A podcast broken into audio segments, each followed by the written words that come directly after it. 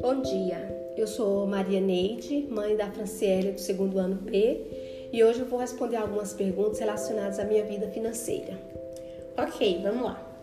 Primeiro, como você organiza a sua vida financeira? Bom, primeiro eu faço um controle de entradas e saídas, com todas as minhas despesas fixas e variáveis. Feito isso, eu traço as minhas metas e investimentos. Entendi. E como é a sua relação com o cartão de crédito? Para você, ele seria um vilão ou um mocinho?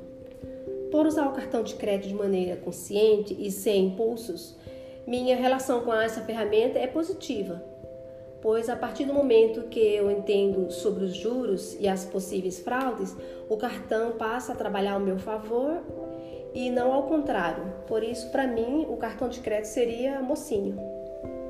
Uhum. E você falou sobre a sua relação é, com cartão de crédito e uso consciente. Então, que tipo de compra você costuma parcelar? Bom, geralmente eu parcelo compras sem juros e compras em que eu tenho o valor total do produto. E aí, poupando esse valor, eu posso fazer outras aplicações durante o pagamento é, dessas parcelas.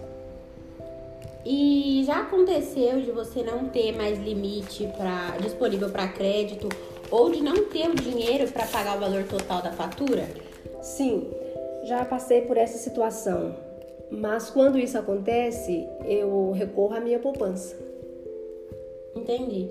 E eu já sei que você não gosta de usar os bancos digitais e nem o serviço do Pix, mas eu queria que você explicasse o porquê dessa sua opinião. Em relação aos bancos digitais, a ausência de uma agência física me incomoda muito. E sobre o Pix, eu acho é, uma ferramenta muito vulnerável e propícia a golpes. Tá bom, então é isso. Obrigada pelas respostas.